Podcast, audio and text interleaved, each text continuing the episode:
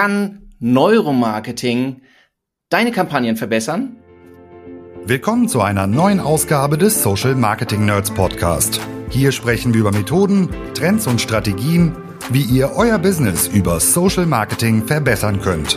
Von Facebook bis LinkedIn, von E-Com über Lead-Generierung bis Brandbuilding, von B2C bis B2B. Heute für euch am Mikro Alexander Böker.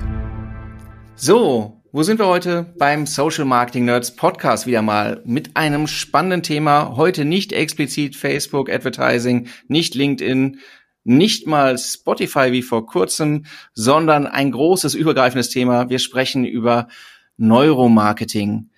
Ähm, kein ganz frisches Thema, aber trotzdem, wie wir finden, unterschätzt oder missverstanden an mancher Stelle. Deswegen sorgen wir heute mal für Klarheit und gucken auch, was bedeutet das in der praktischen Anwendung. Wieder kein Selbstgespräch von mir, sondern bei mir ist heute Gesa Lischka von der Kochstraße. Hallo Gesa. Hallo. Schön, dass du dabei bist. Warum sprechen wir mit dir? Weil du ähm, dich mit dem Thema Neuromarketing schon ähm, nicht erst seit gestern beschäftigst, sondern seit wann? Gute Frage. Also wir kommen schon ein paar Jahre zusammen jetzt. So fast zehn, würde ich sagen. Ja, das ist ja schon, schon ein bisschen noch länger macht ihr, äh, machst du die Kochstraße, die eine Agentur ist, nicht einfach nur eine Adresse. Ja, das sind jetzt schon 25, da kommen schon noch ein paar mehr Jahre zusammen, ja. Was, was, was machst du denn da? Also ich bin ähm, zuständig für den ganzen Bereich Strategie bei uns in der Kochstraße. Also ich habe die ursprünglich auch mal mit äh, gemeinsam mit fünf Freunden zusammen gegründet in der Kochstraße. Daher dieser seltsame Name, den wir nie geändert haben, weil man sich da halt ganz gut dran erinnern kann. Wir hatten das immer mal vor, aber hat sich dann einfach nicht ergeben. Genau. Und dort betreut, ihr betreut ja, ihr betreut ja eindrucksvoll große Kunden und eben auch, äh, äh, ihr beratet sie eben auch hinsichtlich dieser Thematik Neuromarketing. Was kann das für die einzelnen Marken bedeuten? Ne? Marken ist ein großes Thema, das haben wir schon in unserem ersten ersten Gespräch, äh, glaube ich, äh, gemerkt. Kommen wir auch kommen wir auch gleich noch zu. Aber ähm, zunächst mal, also in meinem Verständnis ist es so, seit seit einigen Jahren ist das Thema so ein Stück weit immer größer geworden in der Wahrnehmung, also der Begriff mhm. Neuromarketing und wird dann immer so ein bisschen aus dem Zusammenhang mit einzelnen ähm, Unterbegriffen, irgendwie dann sprechen Leute von Herding oder sowas, äh, zusammengeworfen, aber ohne ein Gesamtverständnis von der Sache. Deswegen äh, sollten wir vielleicht mal so einsteigen. Neuromarketing, was ist das eigentlich? Also super Frage, weil das fragen sich tatsächlich einige. Das ist ja irgendwie in erster Linie so ein Buzzword oft gewesen. Es gibt sehr viele unterschiedliche Definitionen, was Neuromarketing ist. Also wenn du mich jetzt fragst, was wir darunter verstehen, dann sind das mehrere Dinge. Zum einen beschäftigen wir uns sehr stark mit Entscheidungsverhalten. Wie treffen Menschen überhaupt Entscheidungen auf welcher Basis? Es geht aber auch in die Multisensorik. Wie müssen Verpackungen sich anfassen? Wie müssen Autotüren klingen? Wie müssen Bankfoyers gestaltet sein, damit sie auf alle Sinne wirken?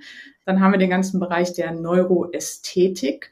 Es gibt bestimmte Bereiche, bestimmte ästhetische Grundlagen, die sind über alle Kulturen hinweg gleich. Und es gibt bestimmte Sachen, die unterscheiden sich je nach Kultur. Damit beschäftigen wir uns, wie die auf das Unbewusste wirken, also diese ganzen Designfragen. Und dann gibt es auch noch den Bereich der Neurolinguistik. Also wie wirkt Sprache auf uns? Ganz klar, es macht einen Unterschied in meinem Gehirn, ob ich Sitzgelegenheit sage, da sind nur zwei Areale im Gehirn aktiviert, oder ob ich sage Stuhl, dann habe ich ein Bild, da sind ganz viele Areale im Kopf aktiviert. Und der größte Bereich ist sicherlich die Neuromethodik. Das heißt, der ganze Bereich, wo wir versuchen, auf die unbewussten Ziele und Motive von Menschen zu kommen. Und dafür schieben wir dann ja auch mal Probanden in ein FMRT-Gerät und gucken, wie Gehirnareale aktiviert werden. Wir setzen denen diese lustigen Duschhauben auf, die dann so verkabelt sind. Ähm, oder wir machen mit ihnen unbewusste Tests. Also da ist die Bandbreite sehr groß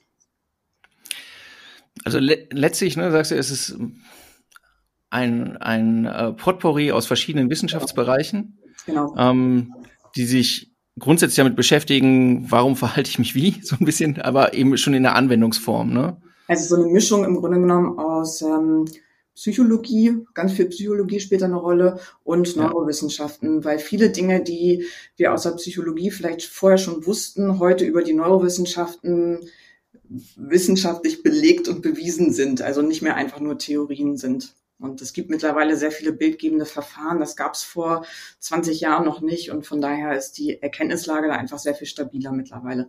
Hm. Dann, ähm, wir sind ja hier in einem Podcast, der richtet sich im Wesentlichen an Leute, die im Marketing aktiv sind. Die haben ja ähm, fast uneigennützige, aber auf jeden Fall sehr praktische Beweggründe. Ähm, wofür brauche ich das denn? Also was hilft mir das? Anwendungsbeispiele. Wenn du mich das jetzt fragst, dann höre ich nie wieder auf zu reden. Äh, fangen wir mal an und dann gucken wir mal, ob ich nochmal dazwischen komme.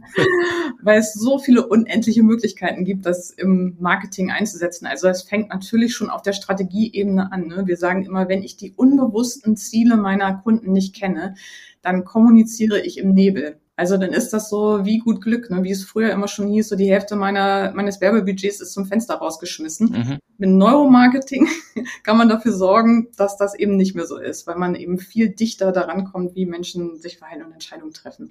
Also wir sind viel klarer in den Botschaften, die wir senden müssen. Äh, das wissen wir viel besser. Wir wissen anschließend viel genauer, mit welchen Farben, Formen, Sprache, Begriffen wir arbeiten müssen, um die richtigen Ziele, Motive auch zu bedienen. Also mhm. in, jeder, in jeder einzelnen Phase wirklich unseres Agenturalltags spielt Neuromarketing eine Rolle.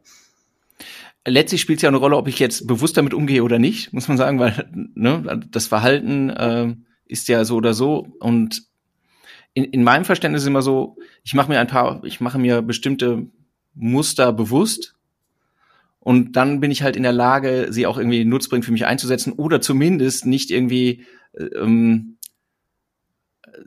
sie falsch zu, ver zu verwenden, also mhm. äh, eigentlich eigentlich gegen gegen normale Aufnahmetechnik irgendwie äh, mhm. mich, mich, mhm. mich, zu positionieren.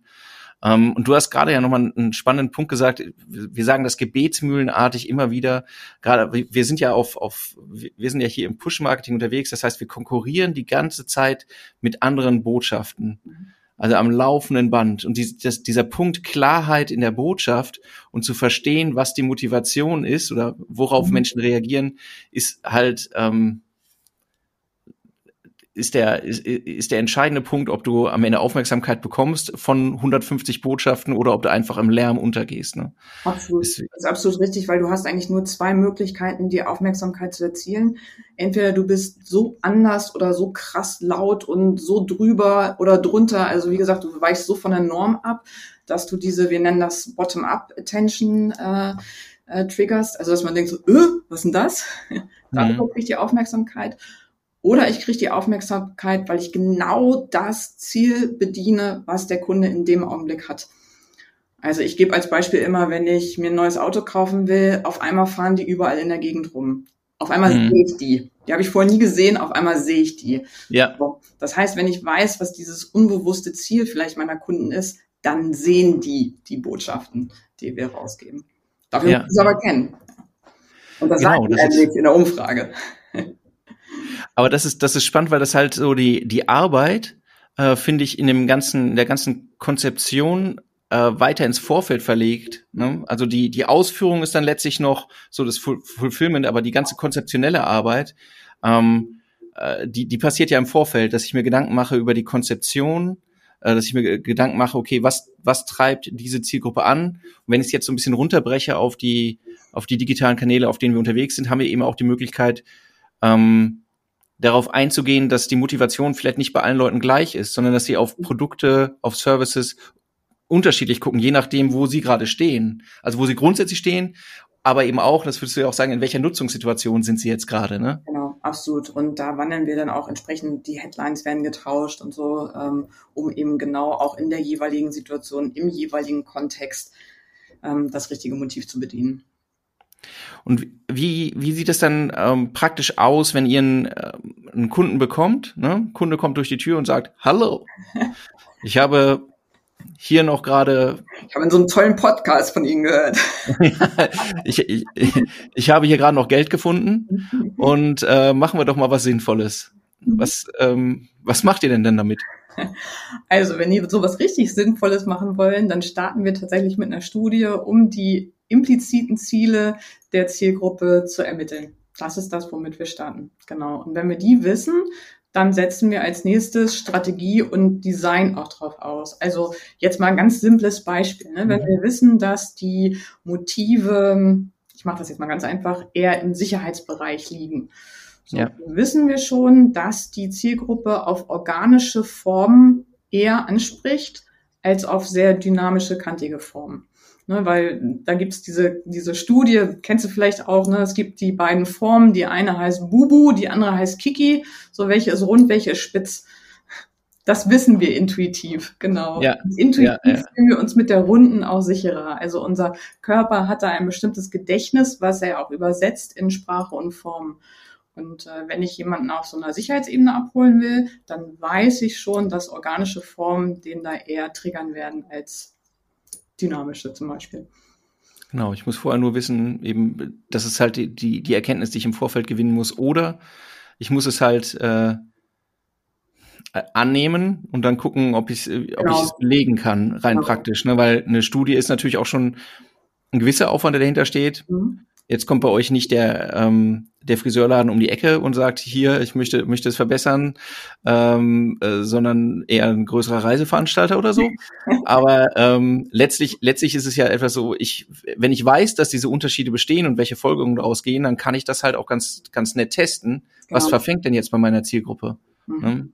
Das ist, ähm, und dann, dann macht ihr eine Studie und dann äh, bringt ihr das im Prinzip für alle Kommunikationsebenen in Form. Genau, und auch da arbeiten wir oft noch mit also feineren Hypothesen in der weiteren Ausarbeitung. Also es gibt ja auch da, dass noch mehrere Wege nach Rom führen. So, das heißt, wenn wir dann in ein Design oder ein Layout gehen, dann setzen wir auch da nochmal unterschiedliche Hypothesen auf, wo wir wissen, wie Menschen sich verhalten. Und die testen wir dann auch ganz klassisch. Genau. Und da gucken wir dann wirklich auch, okay, ist es jetzt eher die Kurve nach links oder ist es eher die Kurve nach rechts? und probieren das aus, ja. Okay. Das heißt, es ist letztlich ein, also ein wesentlicher Unterschied dazu, wie andere Leute vor oder wie andere Unternehmen auch gerne vorgehen, ist nicht, ähm, ich finde eigentlich Orange sehr schön. Machen wir doch unsere Homepage in Orange. Oder machen wir doch, oder ich, ich, ich finde es ja immer super, wenn Ausrufezeichen da stehen, machen wir da Ausrufezeichen, sondern letztlich ähm, begründete, äh, versucht ja begründet vorzugehen, datengetrieben vorzugehen, auf Basis natürlich von Studien, die, die hoffentlich übertragbar sind, in einigen Fällen eben mit einer universellen Gültigkeit und ansonsten ist das halt dann eben genau das Ergebnis der Tests, die ihr fahrt. Genau. Und das Schöne daran ist, dass aufgrund von diesen Studien, die wir kennen und die wir eben anwenden können, dass man Kunden manchmal auch Design eher erklären kann. Also dass man gar nicht so sagen muss, wie gefällt Ihnen das oder gefällt Ihnen das nicht. Ich hatte mal die Marketingleiterin einer großen in Niedersachsen ansässigen Drogeriekette, die zu mir gesagt hat, Frau Lischka, hätten Sie mir das nicht erklärt und nur die Designs gezeigt, ich hätte sie sofort wieder rausgeschmissen rausgeschmissen. die haben aber ihre komplette Produktlinie anschließend danach gelauncht irgendwie. Also weil man Design erklären kann.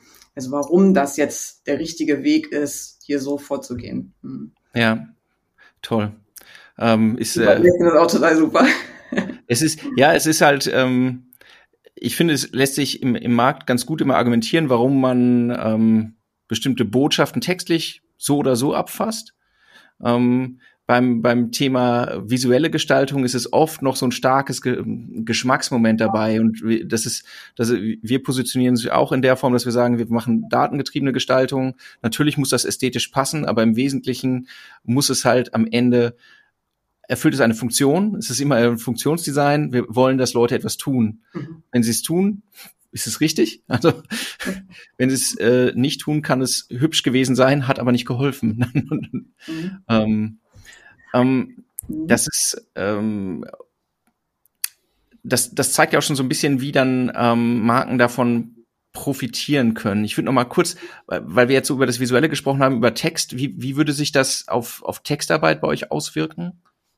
Also wenn wir Texte erstellen, dann arbeiten wir da auch mit einem KI-Analyse-Tool, äh, mhm. um tatsächlich zu gucken, welche Assoziationen sind bei dieser Zielgruppe vorrangig. Also das ist so ein bisschen, als ob ich immer sage, ich wende Google im Gehirn meiner Zielgruppe an und gucke mal, weißt du, was für Suchergebnisse alle aufkommen, wenn ich den ja. entsprechenden Begriff bei der Zielgruppe sozusagen direkt im Hirn google und äh, kann eben über diese Netzwerke auch sehr gut erkennen, wie weit bestimmte Assoziationen voneinander entfernt sind. Also ich sage mal, eine Marke ist im Bereich Technologie positioniert und möchte aber stärker in den Bereich Nachhaltigkeit äh, reinwachsen, dann kann ich über diese Netzwerke sehr gut erkennen, über welche Assoziationsbrücken ich die Marke genau dorthin positionieren kann. Und das kann ich natürlich kommunikativ dann begleiten. Hm. Mit, mit was für Tools arbeitet ihr da?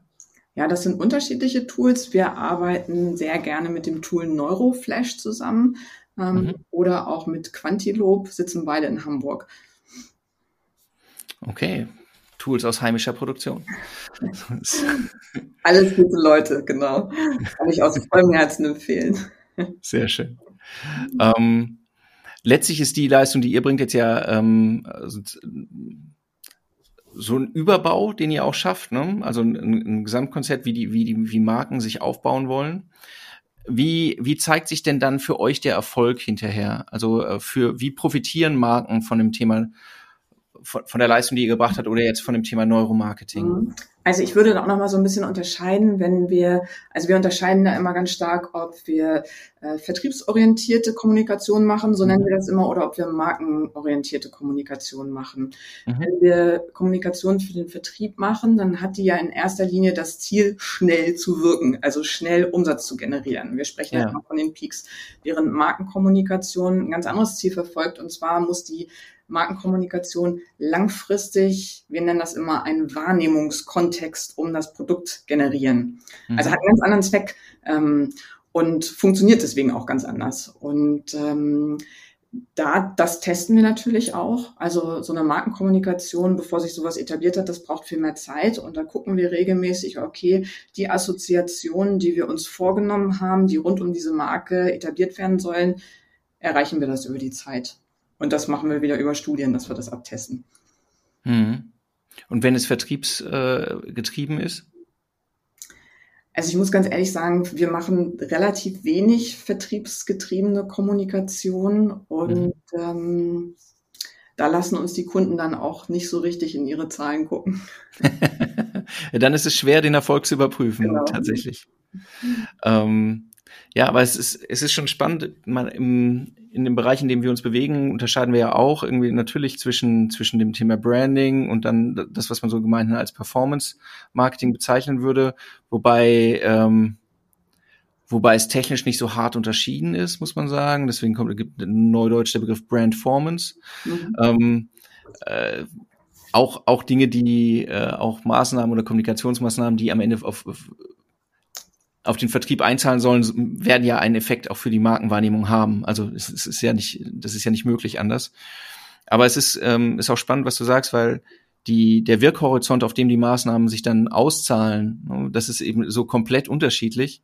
Wenn wir eben in die, wer in die Marke investiert, in die Markenwahrnehmung investiert, ähm, du sagst es ja selbst, der wird den Effekt vielleicht nicht heute und nicht morgen sehen, aber eben lang anhaltend. Genau. Und das ich sage immer, das ist wie so ein Sprungbrett, was ich aufbaue. Also je ja. stärker ich in meine Marke investiere, desto größer wird sie und desto weniger hoch muss der Vertrieb springen, um seine Ziele zu erreichen.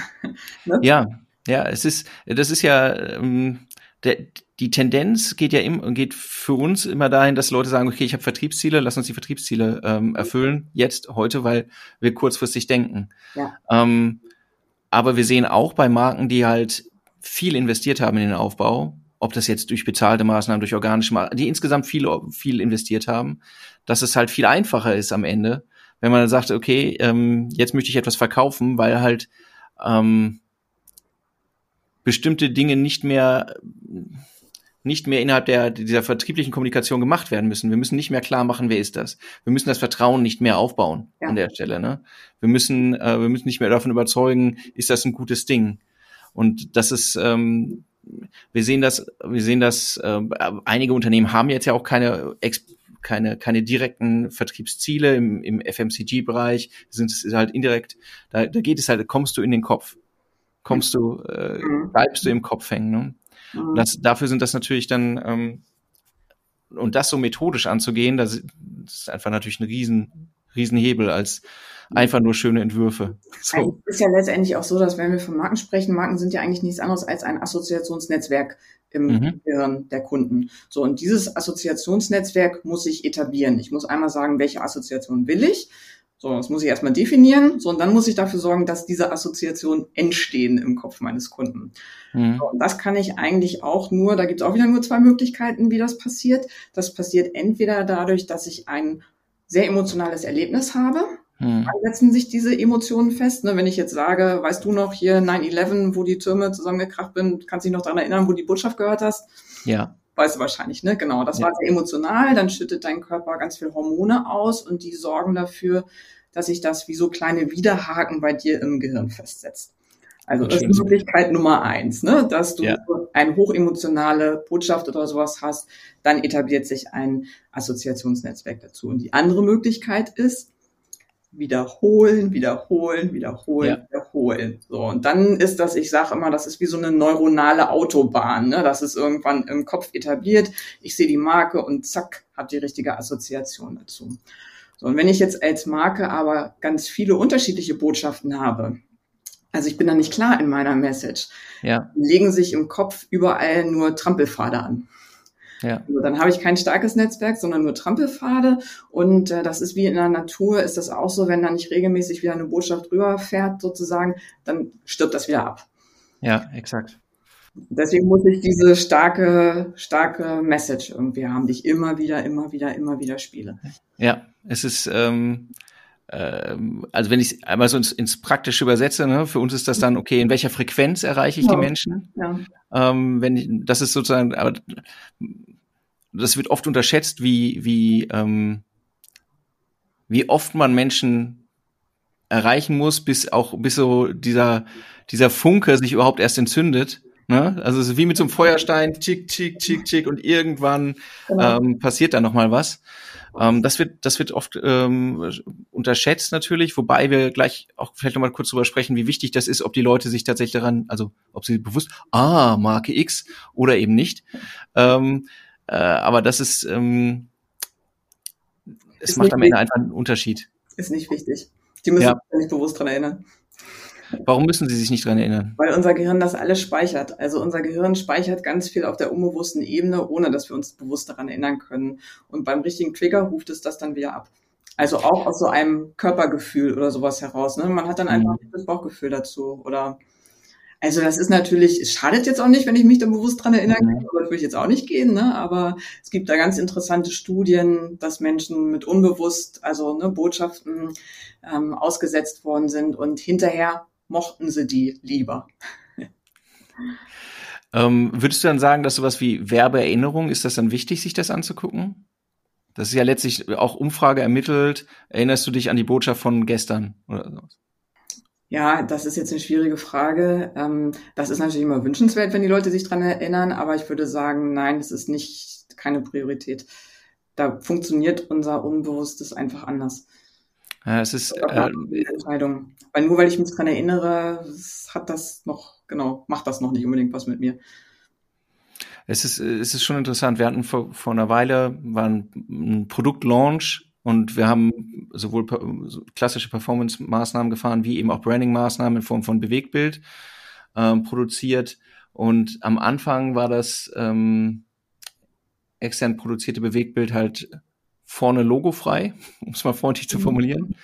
Und äh, allein durch den, durch, wir haben dann, also schön ist anders, wir haben das Logo reingeknallt und du hast halt messbar äh, einen, einen starken Uplift eben genau in dieser, in dieser Metrik dann gesehen. Okay, Leute erinnern sich, Leute erinnern sich, weil vorher einfach die Assoziation natürlich auch fehlte. Ich sehe was Lustiges, mhm. aber von wem eigentlich? Und wenn das nicht dominant ist, also egal, ob es jetzt bewusst oder unbewusst wahrgenommen wird, ne? Mhm. Äh, natürlich hätten wir die Leute nicht auf der Straße fragen können, erinnerst du dich, ähm, was du gestern gesehen hast, was besonders lustig war, aber von welcher Marke? Mhm. Aber schon, schon auffällig. Ähm, also wenn, wenn wir über Marketing sprechen, der erste Gedanke bei vielen ist halt ähm, hier, wir, ähm, wir sprechen über den bunten B2C-Kosmos, in dem wir ähm, ähm, schicke Sportautos, Taschen oder ähm, keine Ahnung was. Gerne Bitte? Schokolade. Schokolade, ne? Schokolade, ja. ja. sind auch immer, genau. Ja, das, das fällt für uns so ein bisschen raus. Es ist zu geringer Warenwert, lohnt sich kaum zu bewerben. ist, aber ähm, aber genau das, ne? Also ähm, Produkte und wo dann alle sagen, ja, klar, ähm, da ist da ist auch so diese Erkenntnis am ehesten, finde ich, im Kopf, dass man sagt, ja, ähm, außer bei einem selbst. Man selbst urteilt natürlich komplett rational bei Käufen, aber, aber, genau. also ich aber ansonsten so emotionale Trigger ne, mhm. funktionieren. Ähm, und dann haben wir ja irgendwie die ähm, diese äh, B2B-Marketing-Welt so im, im Kopf so ein bisschen schwarz-weiß wahrgenommen. Ne? ähm, wo du dann äh, dich hübsch einreißt äh, zwischen die anderen Stockfotos und äh, und versuchst nicht unangenehm aufzufallen. So und wo du weißt, du kommst mit den, das sind die Features, die ich anbiete, äh, 24 Prozent Uplift versprochen. Mhm. Äh, so. Wie, Points gerne. Ja. Gut technisch formulierte in Fachjargon äh, Bullet Point. Genau. Ja. Genau, so will das die Zielgruppe. Mhm. Und ähm, wie, wie ist dein Blick darauf, das Thema äh, Neuromarketing in der Nutzbarkeit ähm, für den B2B-Bereich? Siehst du einen Unterschied oder siehst du keinen Unterschied? Also ich sehe gerade im B2B-Bereich so eine un, ein unfassbar großes Potenzial noch, dass die das einsetzen können, was noch gar nicht so richtig erkannt ist, weil die in der Vergangenheit sich einfach darauf verlassen konnten, dass ihre Produkte über die Feature sich verkaufen mittlerweile sehen wir, dass diese ganzen MeToo-Produkte aus China etc. nachkommen. Und jetzt kommt auch der Bereich an, eigentlich an die Stelle, in der wir im FMCG ja schon sehr lange sind, nämlich dass wir uns nicht mehr über die Produktfeatures äh, differenzieren können. Ich meine, Schokolade ist irgendwann Schokolade, sondern nur über die Marke. Ja. Und das Interessante ist ja, dass die, dass in unserem Gehirn da tatsächlich eine andere Wahrnehmung stattfindet. Also Schokolade in einer bestimmten Verpackung schmeckt uns tatsächlich anders, als wenn sie aus einer anderen Verpackung kommt, auch wenn es ja. die identische Schokolade ist. Und so wird auch ein B2B-Teil, ich sage jetzt mal ein Keilriemen, ähm, von Hersteller A, der eine bestimmte Marke hat, anders performen. Wir nennen das den Marketing-Placebo-Effekt. Und das ist kein, das ist nichts eingebildetes, das funktioniert tatsächlich anders, das Produkt für die Leute. Also die, es ist tatsächlich ja so, ne, ein, ein, also so ein klassisch zitiertes Beispiel, das du immer findest, wenn du irgendwie Neuromarketing dich so rein äh, äh, fühlst, jetzt nicht aus dem B2B-Bereich, ist ja dieser Coca-Cola-Pepsi-Vergleich. Mhm. In der Blindverkostung gewinnt, äh, gewinnt Pepsi eindeutig.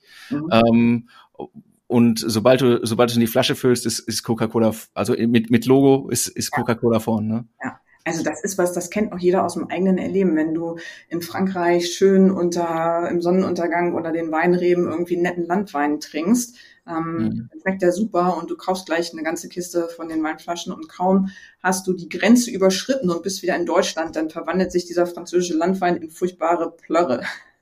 Ja, ja. Einfach nicht mehr so wie in Frankreich. Zu Hause schmeißt ihn weg. Das ist bitter, aber ja. ja das ist unser Gehirn schmeckt etwas anderes, unser Körper fühlt etwas anderes nur aufgrund der Kontextinformation. Und Marke ist Kontext und den können wir gestalten. Das ist unser Job im Marketing. Und das kann auch B2B diese ja. gestalten. Das ist halt, das, das wird halt oft auch unterschätzt, gerade wenn ich in einem kompetitiven Umfeld bin, wo es halt schwierig ist, sich tatsächlich in der Sache abzugrenzen. Ne? Weil du sagen musst, oder wo du, wenn du dich in der Sache abgrenzt, du am Ende einfach nur noch in der Preisdiskussion bist, die, ähm, die jetzt betriebswirtschaftlich gesehen nicht die angenehmste Diskussion ist, die du führen willst, ne? Mhm. Ähm, dann, dann macht das natürlich Unterschiede. Oder wir sehen es jetzt auch, wenn, wenn du, wenn du mit neuen Marken und dann neuen Produkten rausgehst, ähm, zahlst du mehr für die Kontakte. Du zahlst mehr, wenn du Lead-Generierung betreibst. Du zahlst mehr für, ähm, für die Conversions. Natürlich, wenn das Produkt erstklassig ist und die Welt hat drauf gewartet, so what, ne, funktioniert. Aber in dem Maß, in dem du, in dem die Leute in Abwägung gehen, macht halt Marke dann schon den Unterschied aus. Ne? Ja, das sehen wir sogar hier bei, ich weiß nicht, war es der Charan bei VW, da gab es doch dieses eine Auto, was von Ford identisch, identisch mhm. abgebaut wurde. Es war nur eine andere Marke drauf. Und VW hat, glaube ich, zweieinhalbtausend Euro mehr dafür genommen für das identische Auto. Ja, für das, für das implizite Versprechen. Mhm, genau. Das ist halt, ne? Weil, weil du sagst es ja, ne, es ist letztlich ein Netzwerk an Assoziationen, das Qualitätsthema spielt durch, ähm, mhm. Status, also Autonomiebedürfnis und so.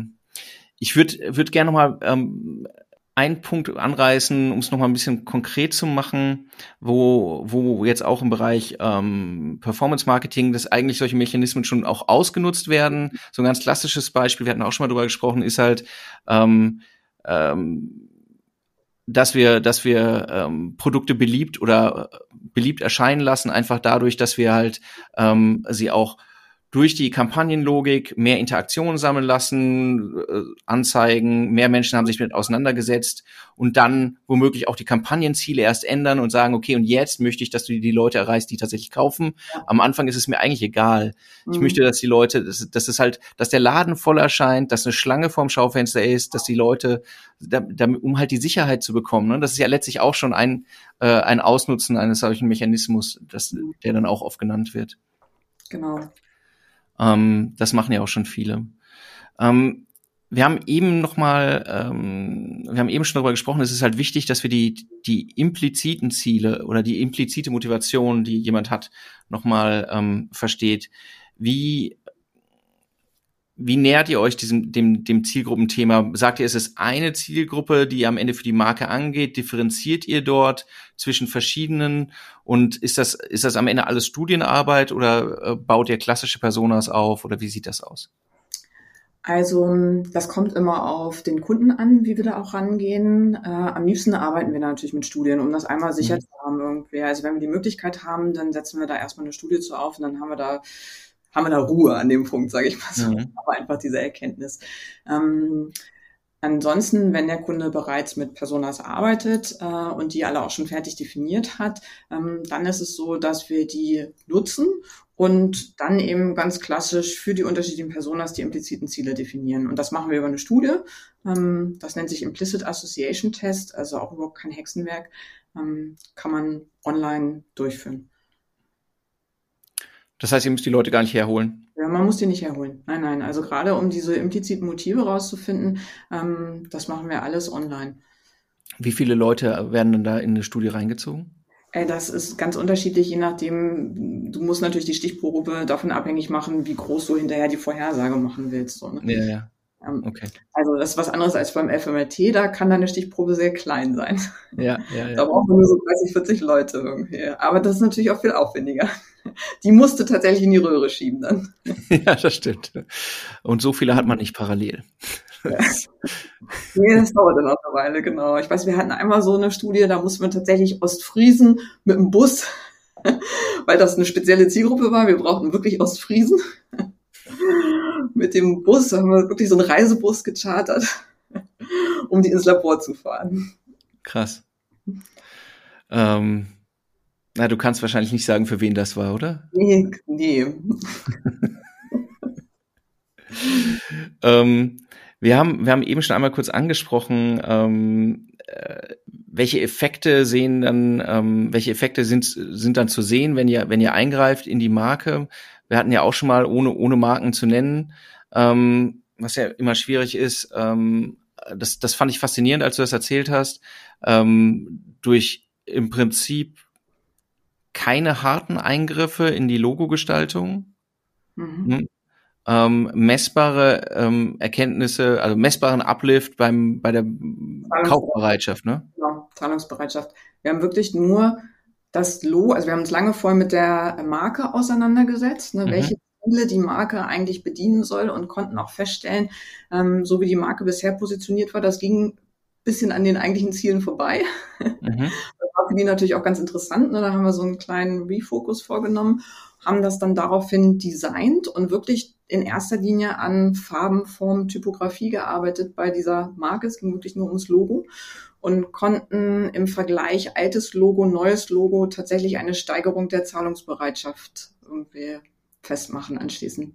Nur dadurch, dass wir ein bisschen was am Logo geändert haben und designt haben. Mhm.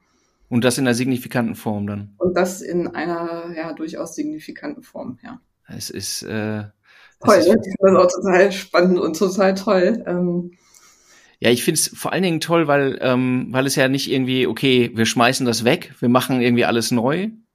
Nee, genau. ähm, genau. Und was jetzt ja auch meine elegante Überleitung ist zu folgendem Thema. So. Ähm, wo, wo, wo siehst du denn oft Fehler im Bereich Marketing, die, wo du sagst, äh, von der, mit der Brille, mit der du da drauf guckst, oh mein Gott, also ein, ein Riesenthema ist, auf das ich immer wieder stoße, ist der, äh, wir nennen das TMI-Effekt, Too Much Information. Ja. Also da tun sich alle mit schwer und ich entdecke das bei mir selber auch. Also wenn es mein Fachthema ist und mein Fachgebiet und meine Herzensangelegenheit, dann muss ich echt ja. selber auch aufpassen, dass ich da ja, das kürzer und noch kürzer und noch kürzer und noch kürzer mache. Ja, ja. Also das ist ein Riesenthema, genau.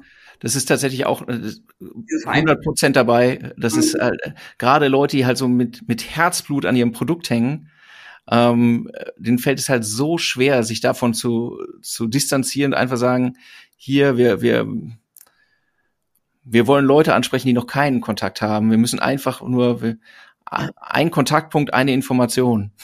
Und das Schöne ist, dass unser Gehirn, also das, ne, wie gesagt, ich fall selber in die Falle. Wenn mhm. unser Gehirn sehr einfach ist und das schnell, wir sprechen da von Processing Fluency, ja. wenn sehr leicht ist. Das ist so ein bisschen, als ob man hier auf der Rutsche im Gehirn so ganz leicht durchrutscht. Ne? Alles, ach, ja. haben Sie verstanden, linke Pobacke. Dann übersetzt unser Gehirn das automatisch mit mag ich lieber. Also ja. falsch, aber das übersetzt unser Gehirn so ist ja. weniger riskant. Ja. So einfach ist weniger riskant, mag ich lieber, vertraue ich auch mehr. Ja. Also ganz viel Trust in Einfachheit. Ja, und es ist ja, ist ja einfach auch ein Kriterium Energieeffizienz. Wie viel ja. Energie brauche ich als Gehirn, um mich damit auseinanderzusetzen? Mit A viel, bei B weniger, ich bin bei B. Ja, und wir glauben aber so oft, Trust entsteht durch Information. Ah, das muss ich ja. auch noch geben. Ich muss Ihnen diese Information muss ich Ihnen auch noch geben. Nein, unser Gehirn sagt einfach, super, glaube ich. ja. Ja, es ist, äh, ist ja auch ein bisschen schwer oder ein bisschen unangenehm, sich das einzugestehen, ne? dass du halt die, die, äh, dass du am Ende gewinnst durch vermeintlich simple äh, Botschaften. Aber ne, ich glaube, Einfachheit, einfach ähm, simpel macht das schon ein bisschen negativ, ne? Ja. Einfach ist Mittel. Äh, deswegen könnte ich auch einfach klar sagen. Klar, klar, klar finde ich toll, genau. Ja. Aber das, das zeigt ja auch schon so ein bisschen, ne? Es ist, Begrifflichkeit macht auch viel aus.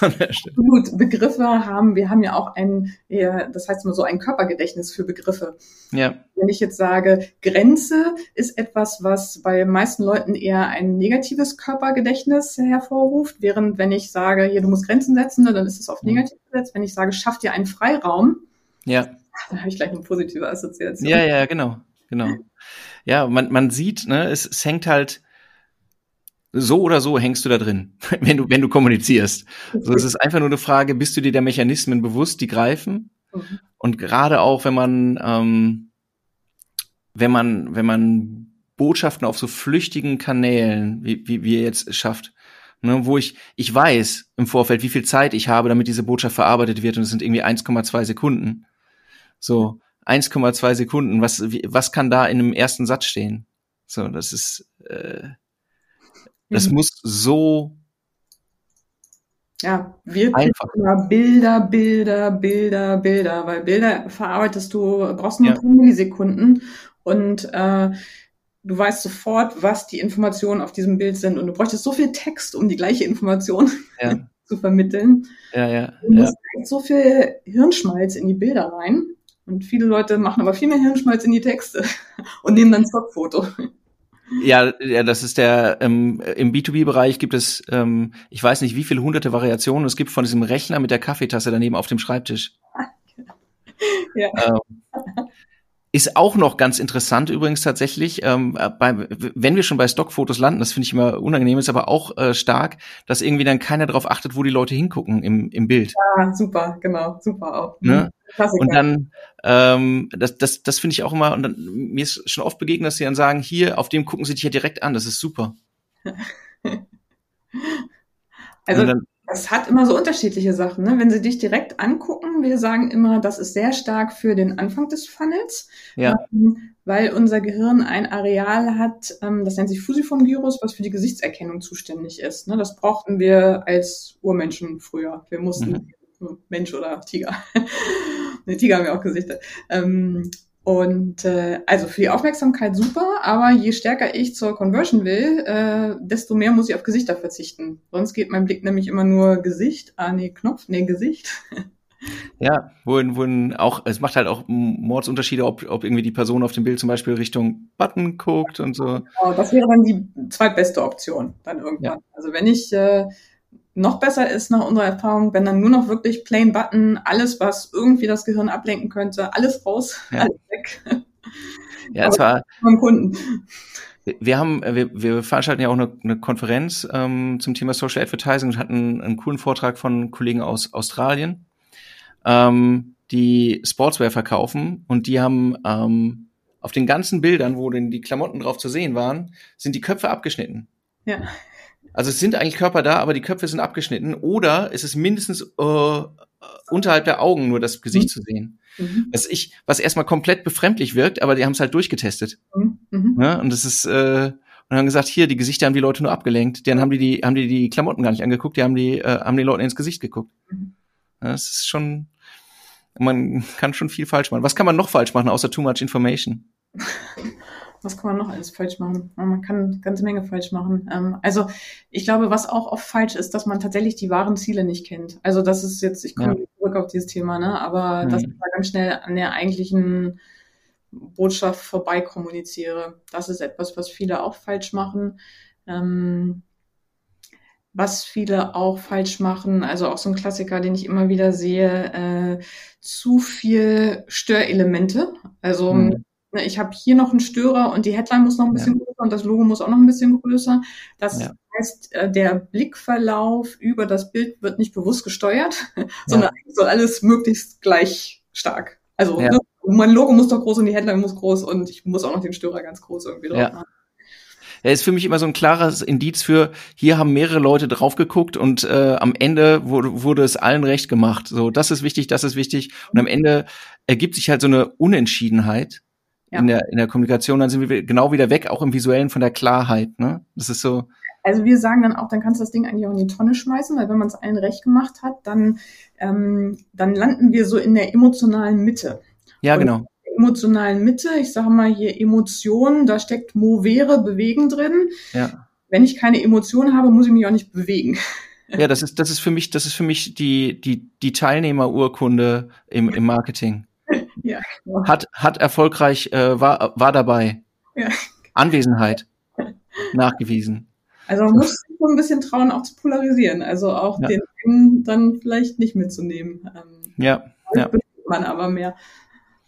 Aber du sagst das, ne, am, äh, es zeigt sich ganz oft, dass am Anfang nicht genug Energie reingesteckt wird, zu verstehen, warum, ähm, warum sollte sich jemand für das äh, interessieren und jetzt nicht nur aus Sachgründen, sondern auch irgendwie, was, genau. was bewegt ihn daran?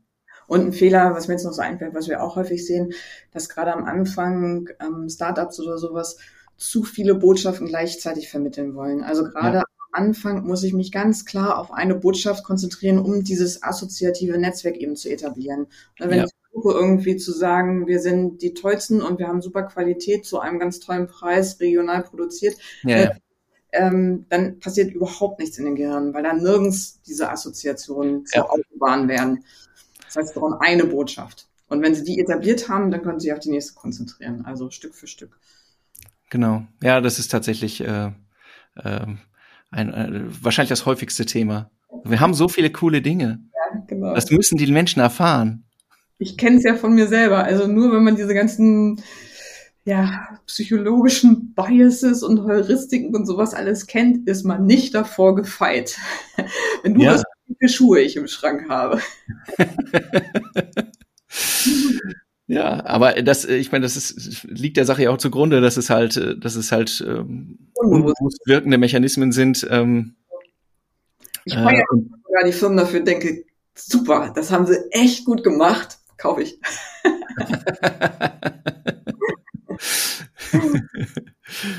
ähm, sag doch mal, ist also das das Fachgebiet ähm, ist jetzt ja nicht ganz frisch Ne? Also es ist jetzt nicht irgendwie, es ist nicht so ein, ich, deswegen vermeide ich mir den Begriff Buzzword auch in dem Kontext. Das ist ja ähm, jetzt schon ein gutes Stück etabliert, ja, als anwendungsorientierte Wissenschaft so.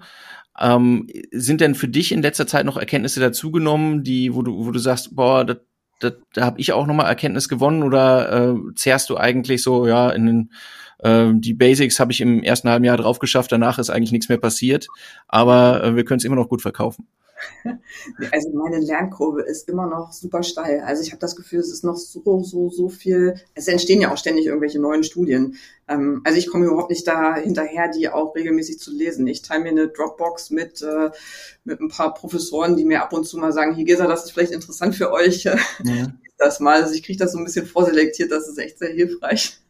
Und was, was, was, was hast du, was ist das letzte, an das du dich erinnerst, was du so, wo du gesagt hast, ui? Also was gerade für mich total relevant ist, sind, ähm, sind Sachen, die auch so auf das persönliche Entscheidungslevel kommen. Also äh, wir machen ja auf der einen Seite Marketing, ganz klassisch Marketing, ähm, aber es kommen immer mehr Leute, die auch so eine Führungskräfte, die so eine persönliche Beratung auf Entscheidungsfindung haben wollen. Und wie viel dieses Neuromarketing-Wissen eben auch auf so Führungsfragen und äh, was es da für eine Rolle spielt und wie, wie stark unsere ja, Körperwahrnehmung damit zu tun haben. Das sind alles so Bereiche, die gerade für mich nochmal so eine ganz neue Welt aufmachen, wo ich merke, da komme ich rein. Du wolltest jetzt aber eigentlich eher eine, ein Studienergebnis haben, ne? was gerade so. Was immer du sagen möchtest. Kann ich gerade keins aus dem Hut zaubern, muss ich gestehen. Kein Thema. Mhm. Kein Thema. Aber letztlich, du hast es ja gerade schon angesprochen, ähm, auch wenn du, wenn du ähm, eben auf diese persönliche Entscheidungsfindung gehst, wir, wir, wir denken jetzt natürlich beim Thema Neuromarketing oder wenn du aus meiner Perspektive guckst, stark eben, ähm, was geht über Text, was geht über Bild, aber letztlich ist es ja eine ganzheitliche Betrachtung aller Sinne. Genau. Also wenn wir, wenn wir Geruch einsetzen könnten, wäre super. was in dem Bereich äh, die, die, die Vermittlung oder die, die Impulse, die, die gesetzt werden, auch über, über Körpersprachlichkeit und so weiter. Ich meine, das kannst du visuell umsetzen, aber normalerweise eben nicht auf äh, Screens, die irgendwie fünf Zoll groß sind, so in der, in der Mächtigkeit wie im persönlichen Umfeld. Aber was interessant ist, dass unser Gehirn, also wenn ich jetzt jemanden zum Beispiel zeige, der etwas riecht oder ich zeige, wo zeige etwas, wo ganz offensichtlich, also ich zeige etwas, was ganz offensichtlich riecht, dann sind in meinem Gehirn bereits die Areale aktiviert, die fürs Riechen zuständig sind. Also ich bin mhm. schon die Hälfte des Weges zum Riechen gegangen. Das ist natürlich nicht das gleiche wie Riechen, aber äh, trotzdem hat das einen Effekt. Ja, es ist aber, es ist ja so ein bisschen der Mechanismus, auch wenn wir, wenn wir irgendwie, ich meine, wenn wir im Travel-Bereich sind, ne, mhm. ich zeige das Ziel ja, weil du, damit du dir vorstellen kannst, wie es ist, dort zu sein schon. Mhm. Also, dass du schon im Prinzip so, ne? Oder wenn ich jetzt eine Zitrone nehmen würde und würde die so ausgeschnitten hier in meiner Hand zerpressen und mir läuft der Saft hier runter, dann fängt in meinem Mund trotzdem an, hier der Speichel sich zu sammeln, ähm, obwohl ich gar keine Zitrone in der Hand habe. Ich muss das nur hören. Also unser Körper reagiert trotzdem auf bestimmte ja. Dinge. Also wenn ich wenn ich so zusammenfasse, ne, ähm, wenn du kommunizierst im Marketing, wirst du, äh, nutzt du entweder bewusst, richtig oder falsch sowieso alle Mechanismen, die, die, die, die, mit denen du dich beschäftigst, Gesa. Es ist einfach nur die Frage, ähm, bist du dir dessen bewusst? Nutzt du sie als Instrument oder, ähm, oder passiert es einfach so? Naja, es gibt manche Sachen, weißt du, von denen ich immer sage, das muss man nur wissen. Das kostet mich nicht ein Euro mehr im Marketingbudget. Ja es einfach nur wissen, wie es machen muss. Das andere, was mir aber auch noch wichtig ist, was du auch gesagt hast, ist halt die Vorbereitung, die Auseinandersetzung mit der, mit der, mit der Zielgruppe. Wir, wir würden dann in vielen Fällen von dem Thema Empathie sprechen, natürlich, also zu, mhm. nachzuvollziehen, warum Leute darauf reagieren könnten. Mhm. Ähm, das ist halt ein, ein Punkt, das hast du ja auch nochmal gesagt, wo ihr extrem viel Arbeit dann reinsteckt, indem ihr Studien vorschaltet, um, um es wirklich genau zu wissen. Die Möglichkeit wird jetzt nicht jedem gegeben sein, nichtsdestotrotz. Also, das hört sich jetzt so dramatisch aufwendig an, das ist gar nicht so aufwendig. Also das ist jetzt nicht der, ist nicht der Hauptpunkt im Budget. ähm, ist jetzt vielleicht nichts für den Friseur von nebenan, aber man muss da jetzt nicht kein großer Konzern sein, um sich sowas leisten zu können. Ja. Auf jeden Fall geht dort auf, äh, also sei es Geld oder Zeit, auf jeden Fall geht dort Aufmerksamkeit auf dieses Thema, damit ihr eben eine, eine vernünftige Basis habt. Ne? Das ist richtig. Mhm. Ja, cool. Gesa, so viel Erkenntnis. Haben wir was vergessen? Ach, ich könnte da noch tagelang drüber reden, wenn man mich einmal loslässt. so schnell wieder auf. Umso besser. Das heißt, wir machen eine Fortsetzung. Ich freue mich sehr. Ähm, nichtsdestotrotz für dieses Mal ähm, äh, vielen, vielen Dank. Ja. ja, gerne. Hat Spaß gemacht. Ähm, sage mal, ähm, ich weiß, man findet dich auf Bühnen rund um den Globus. Ähm, also du, du, du, du bist ja als Speaker äh, tatsächlich auf äh, viel unterwegs. Nichtsdestotrotz, wenn jetzt Leute sagen, Neuromarketing, das war ganz interessant, das im Mittelteil habe ich nicht ganz verstanden. Ähm, wie erreichen dich die Menschen denn? Also einmal ganz klassisch über die Website natürlich, ne? kochstraße.de, äh, da kann man mich gut erreichen und ansonsten kann man mich auch immer auf LinkedIn gut erreichen. Äh, das ist auch was, da reagiere ich auch sehr zeitnah. Super, vielen, vielen lieben Dank. Dann hoffe ich, dass ihr alle jetzt ein bisschen was mitgenommen habt und viel bewusster in die Kommunikation geht und euch überlegt, was zeige ich, was sage ich. Ähm, und dann, Gesa, dir nochmal vielen Dank und allen einen schönen Tag. Tschüss. Tschüss. Vielen Dank fürs Zuhören. Wenn euch der Podcast gefällt und ihr mehr wollt, abonniert uns auf iTunes oder Spotify und bewertet uns gern. Und wenn ihr Hilfe braucht, damit eure Kampagnen fliegen lernen, bucht einfach eine kostenfreie Strategie-Session. Den Link findet ihr in den Show Notes.